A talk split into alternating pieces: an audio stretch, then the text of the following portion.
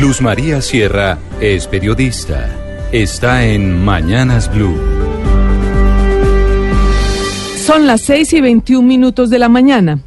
Sin duda el video que reveló la senadora Paloma Valencia en el cual se ve al senador Gustavo Petro recibiendo fajos de billetes tiene todavía mucha tela para cortar. En primer lugar, se tienen que poner de acuerdo Petro y Julio César Ortiz, uno de sus abogados defensores.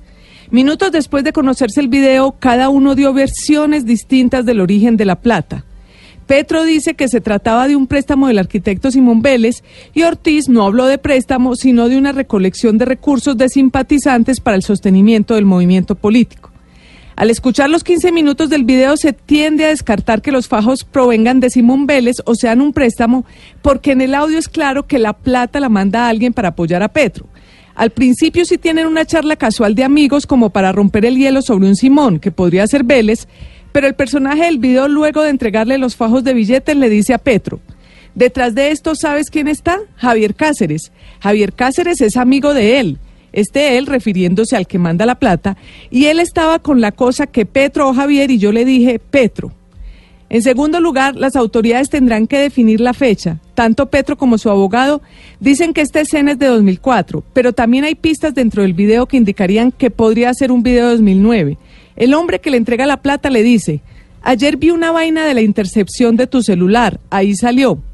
En los archivos de medios de 2004 no hay ningún registro de esa noticia, pero en 2009 sí se dio el escándalo de las chuzadas del DAS en el cual aparecía chuzado Petro.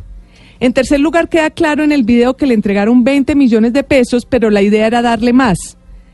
decía el señor del video, aquí le tengo 20 y en 8 o 10 días comienza a decir, pero Petro lo interrumpe para contar cada fajo que tenía dos y medio millones de pesos. Y luego concluye el señor del video.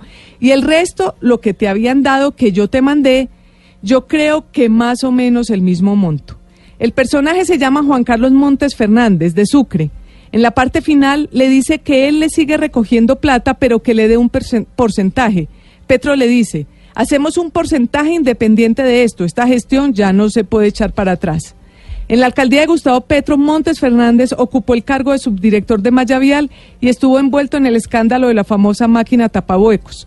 Luego, luego pasó a la subdirección del IDRD en la época en la que se dio otro escándalo por la concesión del Coliseo El Salitre.